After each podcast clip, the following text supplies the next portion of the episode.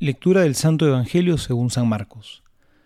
En aquel tiempo dijo Jesús a las gentes en su predicación, Guárdense de los escribas, que les gusta pasear con amplio ropaje, ser saludados en las plazas, ocupar los primeros asientos en las sinagogas y los primeros puestos en los banquetes, y que devoran la hacienda de las viudas, socapa de largas oraciones. Esos tendrán una sentencia más rigurosa. Jesús se sentó frente al arca del tesoro y miraba cómo echaba la gente monedas en el arca del tesoro. Muchos ricos echaban mucho. Pero llegó también una viuda pobre y echó solo dos moneditas, o sea, una cuarta parte de las. Entonces, llamando a sus discípulos, les dijo, Les digo de verdad que esta viuda pobre ha echado más que todos los que echan en el arca del tesoro, pues todos han echado de lo que les sobraba esta, en cambio, ha echado de lo que necesitaba, todo cuanto poseía, todo lo que tenía para vivir. Palabra del Señor, gloria a ti, Señor Jesús. Este pasaje del Evangelio creo que es muy ilustrativo para nosotros. El Señor alaba la generosidad de esta mujer y la alaba porque la generosidad de ella no está en la cantidad de lo que puso, sino en la calidad. Si bien parece que no era mucho, era todo lo que esta pobre mujer tenía. Y es algo que también nosotros tenemos que preguntarnos en la vida. ¿Qué cosa significa ser generoso con los demás? ¿Cuál es la generosidad que Dios nos pide?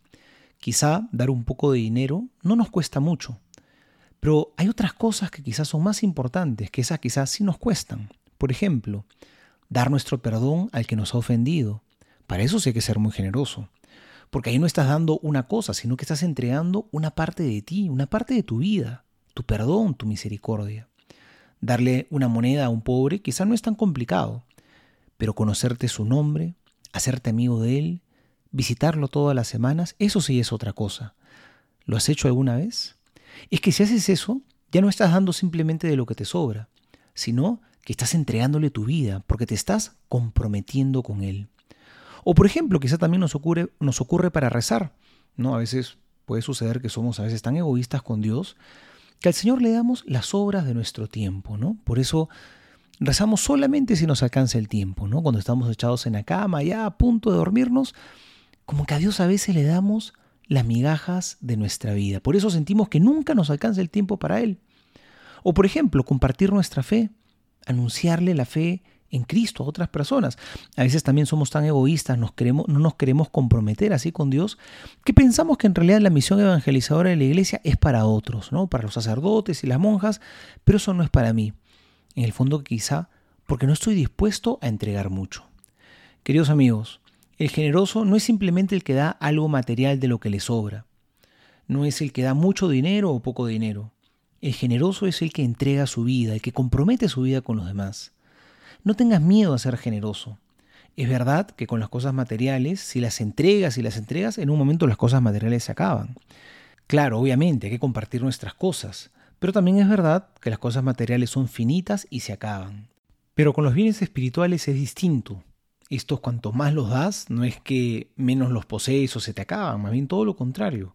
Cuanto más los entregas, más crecen dentro de ti y más los posees todavía. Por ejemplo, ¿Quieres alegría? Muy bien, entonces comparte tu alegría con los demás y no tengas miedo. Por compartir mucha alegría no es que se te va a acabar la alegría, más bien va a crecer mucho más en ti. ¿Quieres amor? Muy bien, comparte tu amor con los demás, no se te va a acabar. Más bien, cuanto más ames, más el amor va a crecer en tu interior. ¿Quieres tener fe? Muy bien, comparte entonces tu fe con los demás y vas a ver cómo la fe no se te acaba, sino más bien todo lo contrario, va a crecer mucho más dentro de ti. Soy el Padre Juan José Paniagua y les doy a todos mi bendición en el nombre del Padre y del Hijo y del Espíritu Santo. Amén.